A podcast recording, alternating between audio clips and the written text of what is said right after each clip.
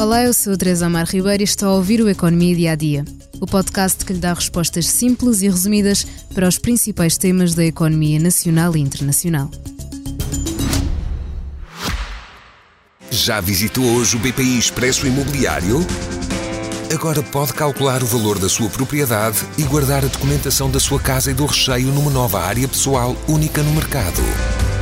E ainda ficar a saber quanto pode pagar por uma casa localizá-la com uma pesquisa por polígonos e conhecer as soluções de crédito habitação BPI. BPI Expresso Imobiliário.pt Quem compra e quem vende na mesma página.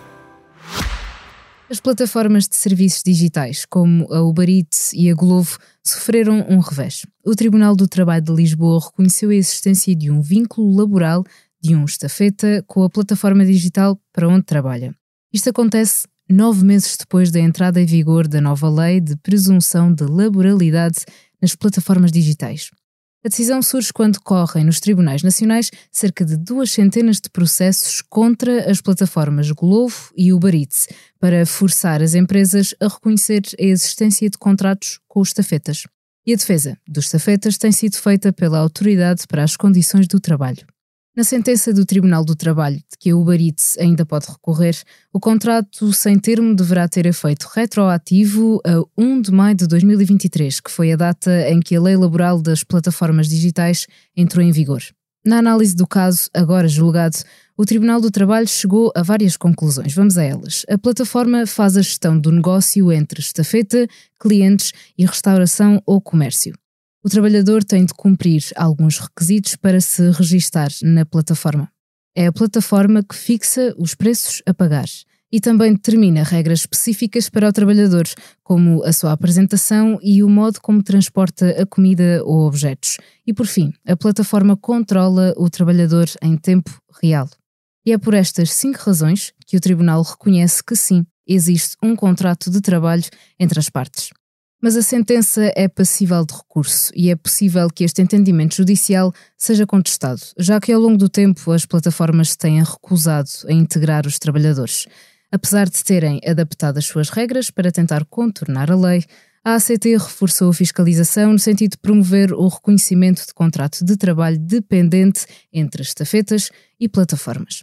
Para quem pede comida em casa num dia com menos tempo ou com menos energia, Pode esta sentença ter algum efeito?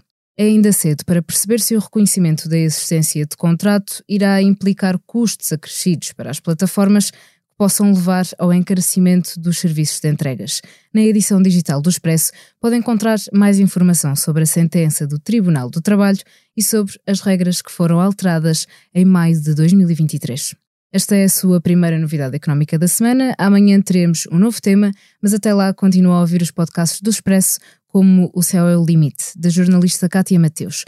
Conversa com Marta Graça Ferreira, CEO da Real Vida Seguros. O que leva um economista a optar por um percurso de carreira ligado às vendas. Para Marta Graça Ferreira, foi a vontade de estar no terreno e em contacto com as pessoas. Obrigada por estar desse lado. Se tem questões ou dúvidas que gostaria de ver explicadas no Economia Dia a Dia, envie um e-mail para tearribeiros.express.empresa.pt. Voltamos amanhã com mais novidades económicas. Já visitou hoje o BPI Expresso Imobiliário?